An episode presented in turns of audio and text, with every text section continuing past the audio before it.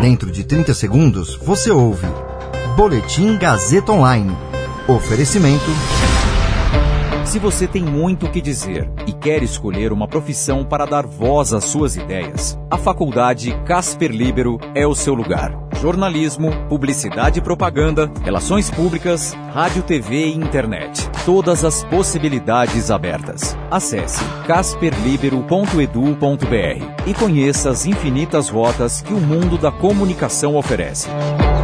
Comunicação é mais do que uma escolha, é um modo de existir. Agora você fica bem informado e atualizado. Está no ar o Boletim Gazeta Online. Receita diz que só rico lê e livro pode perder isenção com unificação tributária. IPEA diz que trabalhadores por conta própria foram os mais prejudicados pela pandemia em 2020. Meu nome é Caio Melo e você ouve agora o Boletim Gazeta Online. Em novo documento sobre perguntas e respostas sobre o projeto de fusão da PIS/COFINS em um único tributo, a Receita Federal disse que os livros podem perder a isenção tributária porque são consumidos pela faixa mais rica da população, aquela que ganha acima de 10 salários mínimos. Com a arrecadação a mais, a Receita diz que o governo poderá focalizar em outras políticas públicas, como ocorre em medicamentos, na área da saúde e em educação. Hoje, existe uma lei que isenta o mercado de livros e papel para sua impressão de pagar o PIS e COFINS. A equipe do ministro Paulo Guedes propõe substituir as duas contribuições federais pela CBS, com alíquota de 12%, e acabar com os benefícios fiscais, incluindo o concedido ao mercado editorial. Na época da divulgação, o fim da imunidade tributária foi bastante polêmica e recebeu críticas de vários setores. Agora, na atualização dos perguntas e respostas, não só reitera a medida, como tenta dar uma justificativa para o fim da isenção, concedida a partir de 2014.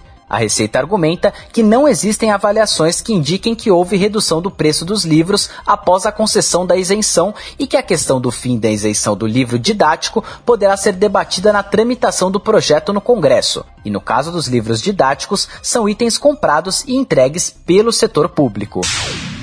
Os trabalhadores por conta própria tiveram a maior redução de renda habitual em 2020, ano de maior impacto na economia da pandemia do coronavírus. Segundo pesquisa do Instituto de Pesquisa Econômica Aplicada, o IPEA, divulgada ontem, esses trabalhadores receberam apenas 76% da renda média habitual no segundo trimestre do ano passado, em comparação com o mesmo período de 2019. Com a reabertura da economia ao longo de 2020, houve alguma recuperação dos rendimentos de trabalhadores por conta própria, mas no quarto trimestre haviam recuperado apenas 90% da renda habitual para a categoria. Foi o pior resultado entre as divisões estudadas pelo IPEA. Saíram-se melhor os trabalhadores da iniciativa privada com carteira assinada e os servidores públicos.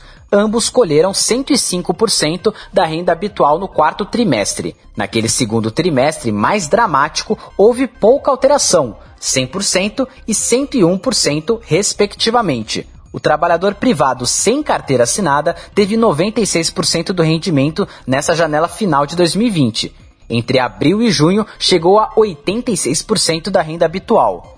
As contas de rendimento habitual e efetivo feitas pelo IPEA sofrem variações de acordo com a saída de trabalhadores da força de trabalho, mas é calculada também a quantia de domicílios sem renda do trabalho, que ajuda a entender se há alguma recuperação à vista. No primeiro trimestre, eram 25% dos domicílios que não contavam com renda do trabalho. No período seguinte, o número saltou para 31,5%. O resultado final de 2020 mostra, portanto, a lentidão da recuperação. No último trimestre, a estatística fechou em 29%, ainda 4 pontos percentuais acima do que era antes da crise.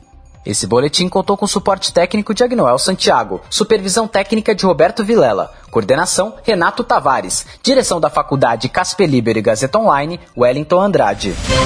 Você ouviu Boletim Gazeta Online. Para saber mais, acesse radiogazetaonline.com.br.